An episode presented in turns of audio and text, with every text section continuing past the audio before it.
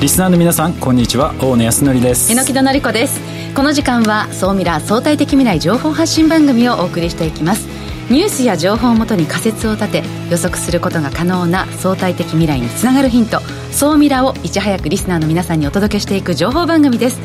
改めましてパーソナリティは大野康則さんです。よろしくお願いします。よろしくお願いします。さあそしてもう一方日本能率協会総合研究所マーケティングデータバンクエグゼクティブフェロー菊池健二さんです。はい、えー、菊池健二です。よろしくお願いします。今日はあのこれからちょっと楽しみだなと思う市場について紹介したいと思います。なんだろう。後ほどじっくりと伺ってまいります、はい、さあ本日未来コンパスはゲストはこの方です株式会社タコムス代表取締役の宮本聖太さんです。よろしくお願いします。よろしくお願いいたします。いや宮本さんはね19歳の大学在学中に今の会社を作られてこの急成長するデリバリー市場で、まあ、業界トップクラスを走っている方。今現役の東大生でいらっしゃるわけです、ね、まだ在学中ですね。今おいくつなんですか？今月で23歳になります。総ミラ最年少のゲストでいらっしゃいますね、はい、この後たっぷりですねデリバリーの戦略だとかこれからのデリバリーがどうなっていくのかその辺たっぷりお話を聞きたいなと思っております、はい、この番組は YouTube でも配信しています。YouTube はラジオ日経の番組サイトからご覧いただけます。こちらもぜひチェックしてください。それでは番組スタートです。この番組は日本能率協会総合研究所 JMA システムズの提供でお送りします。総ミラートレンド総ミラートレンドこのコーナーは大野さんが気になるニュースをピックアップそして解説していくコーナーです。よろしくお願いします、はい、よろしくお願いします。今週のトレンドはですねえー、フードデリバリー業界についてちょっとお話ししたいなというふうに思っております、はい。フードデリバリーねあ何度か総ミラでも取り扱いさせていただいてるんですけれども今国内でもですねどんどん市場の規模というのが大きくなってきておりまして、うん、まあ、いろんなこうデータあるんですけど今大体4100億円の規模に向かってまあ成長し続けてると。でこれだけではなくてですね、はい、実はとパッケージだとかこれ以外もですねさまざまなこうビジネスっていうのが横展開で広がっているので市場規模でいくともっと大きな今規模になってきていると。で実は言うとですねこれ国内だけじゃなくてですね全世界で実はのこのフードデリバリー事業っていうのは急成長してますどこが強いんだろう？あのやっぱりもう中国アメリカがもうやっぱり圧倒的にあの大きな市場になってまして、続いてこうインドとかでヨーロッパの市場。そして日本はですね実は言うと第5位の、まあ、デリバリー大国というふうに言われてあそうなんあ結構上位にいるんですね世界のただねちょっと世界の規模がちょっとでかすぎてですね、はい、あの今全世界のデリバリーの市場規模が大体15兆円ぐらいと言われてまして、ええ。えーと、中国を除いて、まあ、15兆円ぐらいで。ちなみに中国は1国で15兆円。なので合わせて30兆円ぐらいの世界規模。で今急成長しているというのが、まあ、今の現状ですと。で全世界にですね本当にあの各大陸ごとにですねナンバーワンの人たちが存在してですね例えばアマゾンが出資しているデリバルーだとかウーバーイーツとか聞いたことあると思うんですけど例えばドアダッシュグラブフードとかまあ、いろんなですね、えー、各大陸ごとに、まあ、デリバリーに強い、えー、フードデリバリーの業界でナンバーワンのところが存在しているという形ですと。うん、でなんでこの短期間でこの世界でそのデリバリーの企業がこう急成長しているかといいますとですね、はい、実は言うとですねこの加熱するフードビジネスの裏側にですね IT 系企業が実はすごく関わってましてアマゾンとかグーグルとかフェイスブックテンセントとかアリババとか、まあ、そういったところがですね巨大な資金をですね、うん、あのそこにとあの投資してると、はい、一社あたりすごいところだと数千億投資してる。数千億。ものすごいですね。例えばソフトバンクとかでいくと、えー、 DiDi とかに2兆円ぐらい投資してますね。一社にそうなんです。それそれぐらいまあ非常に大きなビジネスになってきてますでなんで彼らがそこにこのものすごいその投資をしてるかというとですね、はい。デリバリーって単なる出前ではなくてですねあのそこをきっかけに人の生活に入り込める、えー、きっかけになりうる可能性があると。例えば最初はデリバリーでこう頼んでました、うん、でそのうちコンビニで頼むようなものも買うようになり、うん、薬だとか生活に必要なものを頼むようになって、はい、でそこからタクシー手配して、うん、旅行を予約して、保険のサービス申し込んでみたいな形で徐々に徐々にその陣地を広げていってその市場をガラッとこうひっくり返すっていう動きが起きてるんですアマゾンも最初はこう本を買うっていうツールで使い始めましたけど、ね、もう今何でも売ってて本当に最初とりあえずアマゾンで調べてみようなんていうような、ご消費行動に私自身もなってますからね。考えてみたらアマゾンってだって昔は本だったけど今もうねビデオを見たりとか。本当に。そう音楽もそうです。よ、そうですよそうそういう形で何か一つその成功したらそれをきっかけに横展開していくの。 super app っていうふうに言われてるんですけれども。 super app。はい。世界中のその IT 劇業ここのを取りに、うん、まあ、ぼあの猛烈にまあ今投資をしていると。で日本ではまだあのこの super app って言われてるところはないんですけれどもおそらく日本でもこういったサービスが出てくるだろうと問題は、まあ、いつか絶対こういう super app と言われているものが登場するのでこのプラットフォームをどう活用して新しくビジネスをしていくのかっていうのはイメージしておくのとしておかないとではやっぱり戦略の立て方が大きく変わってくるのでやっぱり今後のビジネスを考える上においてこのスーパーアップっていうのはですねぜひ覚えておいていただければなと思います。はいさあそれから今週の日本国内の世界初のニュースを大野さんが調べてきました。はい、えー、核融合発電のプラントがですね、えー、建設がされますと。これはあの世界初なんですけれどもこれ注目してるのはですね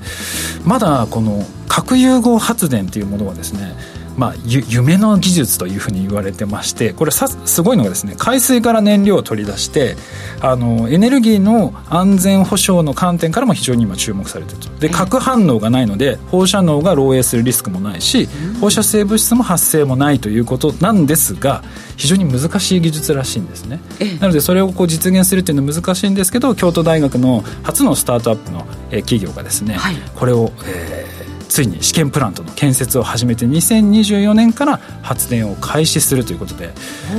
これ本当に2年後。そうなんですね、これがもし本当に実現したら、えー、今抱えているエネルギー問題がひょっとしたら解決するかもしれないということで今全世界が注目している日本の技術となっているのでちょっとねぜひあのソーミラのゲストにも来ていただいてこれ話ちょっと聞いてみたいなと思ってます。ね、はい、はい、ここまではソーミラトレンドでした。一旦 CM です相対的未来情報発信。総ミラ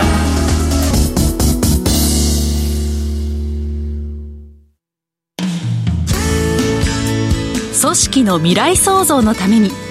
今最も重要なテーマの一つが事業開発です。その事業開発を支援すべくスペックホルダーと日本能率協会総合研究所あつらいの3社が新サービスをスタートしました「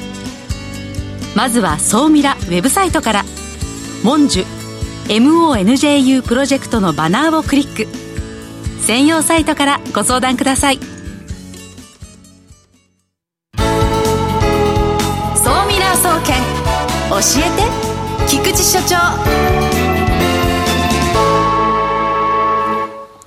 最新データから未来がわかる総ミラ総研教えて菊池所長のコーナーです。今週もよろしくお願いします、はい、よろしくお願いします。はい。ということで、もう53回ですね、早いなと思います。はい。今日ご紹介するのは、いずれはだんだんと身近な存在になっていくんじゃないかなと期待をしています。という、そういう市場について紹介したいと思います。はい。はい。これだけだと何のことやるという話だと思うので、リスナーの皆さん、宇宙に関心がありますか？ああ、はい、行きたいな行きたい。行きたいないや、もう皆さんだったらもう全然行けちゃいそうですよね。いやいやいや、今、いくらぐらいかかるえ、今日ゲストの宮本さんは宇宙。行きたいですね死ぬまでには、ね、行きたいですよね20代だから一番可能性がある可能性がある断然可能性が高いです、ね、そうですねであの宇宙への関心といってもあの、宇宙のビジネスがいろいろ広がってるっていうのはこの総ミラでも何度かご紹介してきてるんですけども、はいうん、今日取り上げるのは宇宙旅行はい。まあ、あの前澤さんで話題になりました、うん、はい、だんだんだんだん身近なものになってきてるなという印象があると思いますけど、宇宙旅行の市場というのが、グローバルで見たときに、2026年には1200億円、うん、1200億円市場への成長が見込まれていますと、うん、今日はそんな話題をお届けしたいなと思います。2026年、2026年。もう少しですね。あはい、もうほんの少しですね。で、ちょっとデータの観点でご覧いただくと、実はあの私がいる日本能率協会総合研究所でも、この分野で注目していて、まあ、実際、マーケティングデータバンクという情報提供のプラットフォームでも、宇宙旅行市場のレポートを作ってるんですね。はい、で、このレポートを引用すると、はいまあ、順調に市場が成長していって、ええ、まあ、2021年ぐらいは350億円。ですね、うん、ぐらいの市場だったのが、トントントンと上がっていってですね、うん、1200億円ぐらいの市場が2026年には形成されるということでですね、はい、ただこれ、市場規模なので、あのあれですよね、金額ベースで見たときに、単価の高い旅行と、そうでもない旅行と、うんうん、まあ両方あるので、まあ、この市場をどう見るかというのはあるんですけど、明快に宇宙ビジネスというのは右肩上がり、うん、その中でもですね、宇宙太陽光とかいろいろ期待されているビジネスがあるんですけども、宇宙旅行ビジネスというのも、とっても期待ですよと、期待ですよということですね。まあ、リスナーの皆さんと共有しておきたいなと。どんな旅行ができるんだろう。いや、どうですかね。最近、スペース X が、えー、年、今年に月目月の旅行サービスを始めるって、つい3日ぐらい前に発表してました、そうですね、そうですね。あのそれでその後火星という目標もあったりとか。火星と遠いですね、火星は。そうなんです。それでいくと、あの今おっしゃられた通り、スペース X とかですね、まあ、あとはですね、ブルーオリジンみたいな会社とか、世界でも日本でも、そう、宇宙旅行をサービスを企画している会社がどんどんどんどん出てきていてですね、あのこれから日本のユニークなスタートアップの皆さんも含めて、世界の巨大な、まあ、あれですよね、あの強力な会社さんが、今、YouTube でご覧になってる方は5社社名が出てるんですけども、他にもあの世界もそう、ヨーロッパ発の会社もそう、あとは日本発の面白い会社、まあ、いろいろな会社が競争を始めてですね、まあ、市場が新しく生まれていくんじゃないかなというふうに期待をしています。でちなみにあの旅行費用はですね、今言われているのは、まあ、一番安いもので1000 万円ぐらい。で一番高いと22億円ぐらい。はい、22億円 ?1000 万から22億。ということで、まあ、完全に富裕層向けパッケージだなという感じはするんですけども、ちょっと注目をしていただきたいということですね。で、前澤さんが話題になったときに、100億円ぐらいかなみたいな、そんな話はありましたけど、詳しいことは定かではないなという感じです。はい。そして、えー、やっぱりあの日本という国自体も内閣府がですね、はい、このマーケットというのを非常に注目していて、ファクター S っていう考え方があります。今日もう一つ、このファクター S という言葉をせっかくなんで覚えておいていただけるといいかなと思います。はい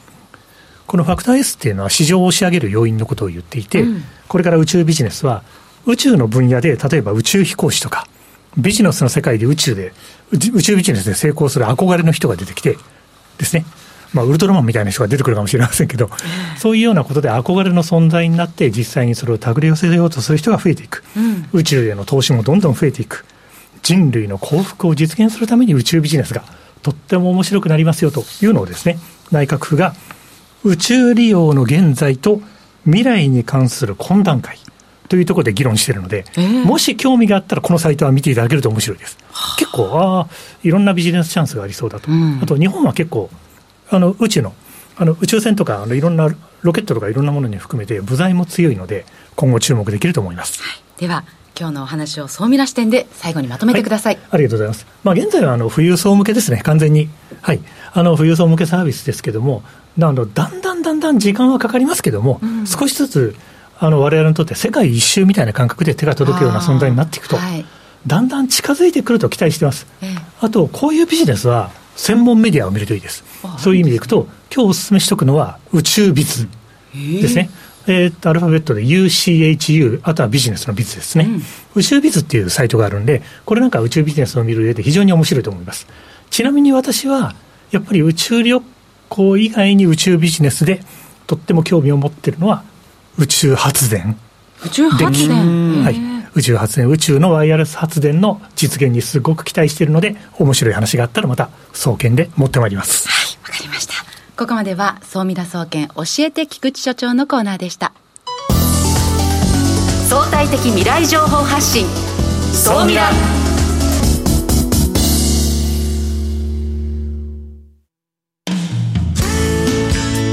組織の未来創造のために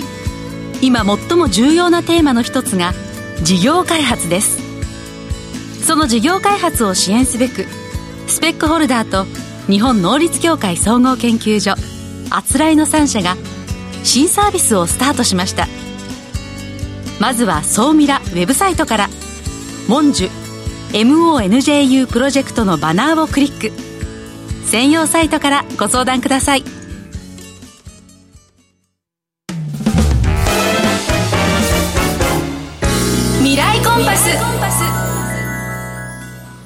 未来コンパス。このコーナーは未来への羅針盤コンパスを手にすべく魅力あるゲストをお招きして最先端情報をお聞きしていくトークコーナーです。本日のゲスト改めてご紹介いたします株式会社タコムス代表取締役の宮本聖太さんですよろしくお願いいたしますよろしくお願いいたしますね、先ほどね番組の冒頭でもちょっとお話しましたけど19歳で大学在学中に会社作るってなかなかできないですよねで今日はあのその大学在学中にまあ作った、えーと、キャメル。そうです。というその事業ですね。そのあたりを中心にですね、い、ろいろお話をお聞きしたいなと思ってるんですが、はい、このキャメルというサービスというのは今どういうそのサービスを展開されているものなんですか、はい、そうですね。キャメルはですね飲食店さん向けのサービスでして、まあ、簡単に言うといろいろなデリバリーだとか、うん、テイクアウト系のサービスからの注文を1台のタブレットで一元管理できますっていうサービスをやってます。なので例えばウーバーイーツとか、はい、出前館とか、まあ、いろんなデリバリーのサービスの注文が、まあ、全部1台のタブレットで確認できたりだとか売上の集計ができたりだとか、まあ、そんなサービスをやっております。平均1店舗のお店がこういくつぐらいのそうしたデリバリーサービスのソフトを使ってるんですか？うちのお客さんで一番多いところだと大体6個とか7個とか。個。そうすると端末が6台あるみたいな。端末がキッチンの中にタブレットが6台積み重なってると。だから新しい商品が追加されたりとか在庫あと価格とかも全部一個一個書いてたわけですよね。おっしゃる通りです。それがこのキャメルっていうのをやるとその6台あったのが1台。そうです。一つの画面で、まあ、全部の操作が可能になるというようなサービスですいやだから今、ね、さっきそのデリバリーって急成長してきていろんなとにかくデリバリーの会社が増えていくのでそれをこうレストラン運営する側にとっては非常にこうまあ嬉しいサービスというか助かるサービスなのかなというふうに思ってはいるんですけど、はい、今実際その事業をやられてその成長性っていうのはどの感じになって？そうですね。大体2年ぐらい前ですねにサービスをローンチしましてで今は全国で6000店舗ぐらいうちのサービスはお使いいただいてるっていうような形で、うん、まあ、本当にもうナショナルチェーンさんから1店舗の個店さんまで使ってもらっててで直近でももう1年で3倍ぐらい店舗数自体も伸びてるっていうので結構こうぐいぐいと成長しているような状況ですね。フードデリバリーって、まあ、やはりコロナが後押ししたそうですね。環境ありましたよね。おっしゃる通りちょうど僕たちがサービスを作り始めたのが横浜港にこうあの船が海外から来ましたみたいなタイミングでこれからどうなっちゃうのってちょっとずつみんなが不安になり始めたタイミングで、僕たちもどうなるんだろうと思ったら思ったよりもこうコロナも広がって長期化して、でデリバリー自体もまあもうみんなもう一般的に日常使うようにどんどんなってってっていうところで本当にタイミングがもうドンピシャな感じでサービス始めたっていうところでした、うん、2020年の4月ぐらいそうです。2020年の4月ぐらいにまあコロナ始まって僕らもちょうどその時から開発をスタートしたっていう感じでしたね。じゃあそこから結構うなぎ登りというか一気に。そうですね。ありがたいことに店舗数導入店舗さん自体はかなり伸びてます。そもそもこのなんていうんですか、まあ、一括管理をするそのこのサービスっていうのはななんでこの事業をやろうと思われそうですね。最初創業した時は実は全然違うビジネスをやっていて、はい、なんかそれがその自分たちでウーバーイーツみたいなデリバリーサービスをやってたんですね。あの僕たち自身が学生だっていうこともあって大学生向けのデリバリーサービスみたいのを実は最初に。えそれ何かお弁当みたいの作っていや作ってじゃなくて大学の周辺のお店さんのを学校のキャンパスの中からスマホで注文したら、えー。もう15分で走って持ってきますみたいな。なるほど。そんなことまさにユーバーイーツのサービスを大学生版向けにやってたと。学食も美味しくないし、大学の昼休みも大体50分とか1時間とかしかないんで、キャンパス広い中で外出て並んで帰ってだと、まあ、次の授業間に合わないとか、うん、なんかそんな結構自分たち起因のところからスタートをしたっていうのが実はデリバリーのそうそうすると相手が学生なので手数料そんなに取れなかった、ね、そうなんですよ。もうまさにまさにであの2個ぐらいこう見落としてたポイントがあって1個やっぱりお金全然払えないんですね。僕たちもいろいろトライしたんですけど50円配達料くださいでもみんな嫌だみたいな。感じでちょっとこれは難しいかなっていうのともう一個はそれを始めたのが2019年の7月とかだったんですね、うんで気づいたんですけど7月中はまあ結構ユーザー数も伸びて8月9月ってあの学生がキャンパスにいないんですよね。夏休みで、はい、年間4か月人がいないんですよ。キャンパスは。なのでこれは無理じゃないかっていうのにやり始めて気づいたっていう感じそうですね。あと使う時間帯ももうランチに全部集中してね。ねそれ以外の時間帯だとなかなかそうです。えその撤退というのは結構すぐ潔くできたんですか、まあ、夏休みが終わってもみんな忘れ去ってると。サービスのことを、はい、ちょっとこれは難しいかもねってので、まあ、あと23か月ぐらいトライしたんですけど、うん、ちょっと難しいっていうので、まあ、一旦その事業自体はストップをしてでその時のお客さんがいろんなデリバリーサービスやってるお客さんが結構いらっしゃってあの飲食店さんですね、うん、で結構店舗で注文の管理いろんなタブレットを使ったりとか売上の集計レジに打ち直したりとか大変なんだよって話をその時に結構聞いていてなんかそこが最初のきっかけなんですね。えじゃあその時のその契約してる店舗さんが教えてくれなかったら今なかったかもしれない。そうですそうです。本当にたまたまでまあ、そこから、えー、この一括管理の、まあ、サービスを始めようと思っても、うん、なかなかまずシステムを作るっていうハードルがあるっていうのと、ね、もう一つはそのそこに参画してくれる企業を口説き落とすって、うん、多分大きなこの2つの壁があったと思うんですけどこれどうやって突破されたんですか？これは結構気合と根性の感じでもうまあお金とかもないのでエンジニアとかも友達を探してきてとにかく作ってくれっていう感じで。うんお願いをしながら、えー、こうして、まあ、いろんな飲食企業さんに営業だとかあとは僕たちでいうと、まあ、各デリバリーの会社さんですね。とのパートナーシップっていうところも、まあ、ご提案に行ったりしてあの関係値を作っていったというところです、そうですよね。いやまあアプリは最悪こう力技でこうなんとかいいやってこう作れる気がするんですけど、そのデリバリーのその要は出前館だとかウーバーさんとかを口説いてシステムを連携するっていうのは、まあまあ大変だったんじゃないかなそうですね。ここは結構大変で、まあ、なんだかんだようやくもう最近になって、まあ、きちんとパートナーシップもようやく取れてきたかなっていうところなんですけれども2年ぐらいずっと交渉はしているっていう感じですしあのただちょうど僕たちがサービス始めたタイミングで、まあ、その各デリバリーの会社さんも、まあ、外部のサービスとのシステム連携っていうのをある程度意識としてはこう向き始めてくるタイミングでやっぱりこうシステムとして閉鎖的になりすぎても、まあ、サービスとして事業として拡大しないよねっていうところは、まあ、その各事業者さんも理解しているところではあったので、まあ、そういったところを、まあ、丁寧にこうコミュニケーションしながら進めていったという形ですね。まあ、今その一括管理っていうまあサービスで、えー、6000店舗こう契約して成長する、はい、規模になってきてるんですけど今後は、えー、そのこう基盤というかプラットフォームを生かしてどういうことを今やられようとしてる？えーとまあ、現状私たちがやってるのって飲食店さんの店舗のオペレーションの改善とか売上の集計の、まあ、が楽にできるようにしてあげるとかなんですけど、まあ、やっぱりそもそも飲食店さんがデリバリー取り組むってなった時に、まあ、もっとその課題になるポイントとかはたくさんあって、うん、例えばそもそもデリバリーで売れる商品とか業態とかって通常イートインとかで出してるお店とかやっぱ全然違うんですよね。居酒屋さんとかも例えば居酒屋の焼き鳥とか単品で出してもなかなかデリバリーだと人気出ないしどうしても丼物とか揚げ物とかそういうのが強くなっていっちゃう。で、まあ、とはいえやっぱ皆さんデリバリー自体は取り組まないとニーズ自体は伸びているので、まあ、そういったその商品とか業態の開発までうちでサポートできるようにっていうところで、まあ、そういった、まあ、一部コンサルチックなところも徐々に始めていったりとか。うんあの分かりやすいところで言うとガスト。最近ガストにその辛よしみたいなあの唐揚げついてるじゃないですか、はい。あれコロナになってから一気にガーッと多分店舗がくっつき始めてて実はあれもガストの中でよりデリバリーテイクアウトに取り組むためにあの唐揚げとかやっぱデリバリーテイクアウト人気の業態を店舗で売れるようにっていうところで、まあ、会社として取り組まれているっていう話は聞いたことがあって、うん、あのまあ、そういうのはやっぱいろんな飲食企業さんがやっぱ取り組むべきだと思うのであ、そういったところのご支援っていう最近力は入れてます。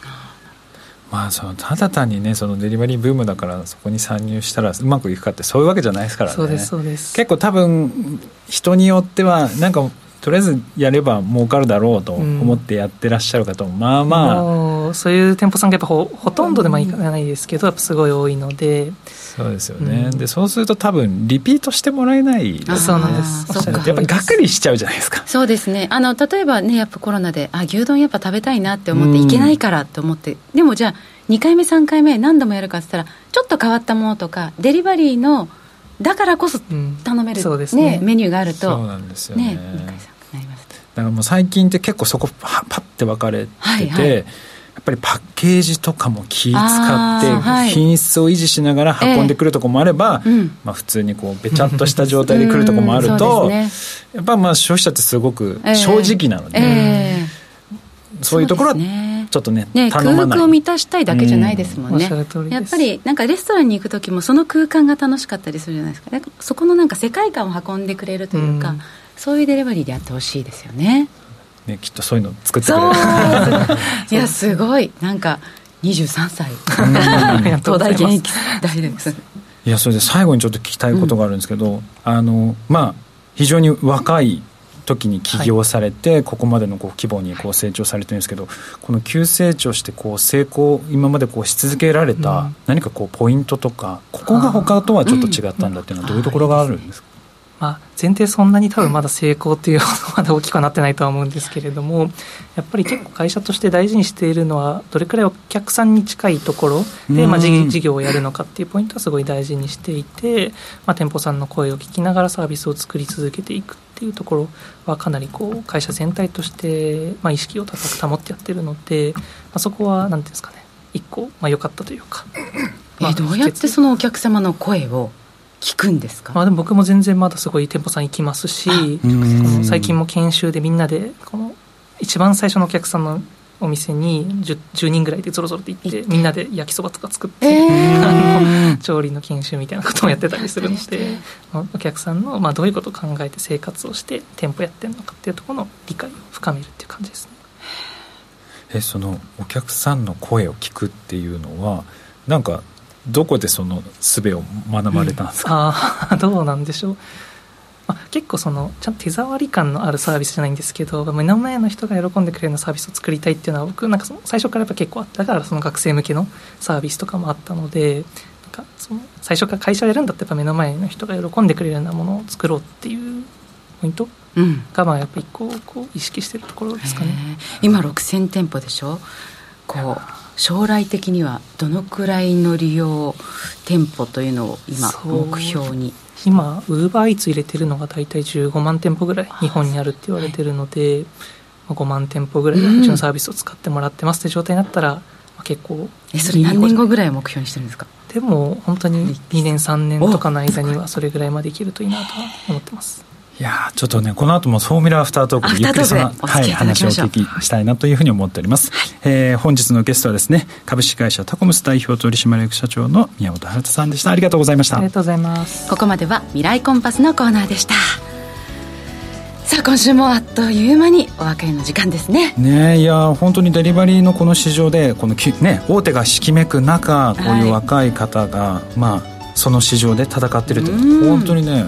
私自身もちょっと勇気づけられたのでちょっとこれから 新しいことをどんどん考えていかなきゃな改めて思いました。刺激をもらいましたね。うんいやこれからも頑張ってください。はい。猪木さん菊さん今週もありがとうございました。ありがとうございました。この番組は日本能率協会総合研究所 JMA システムズの提供でお送りしました。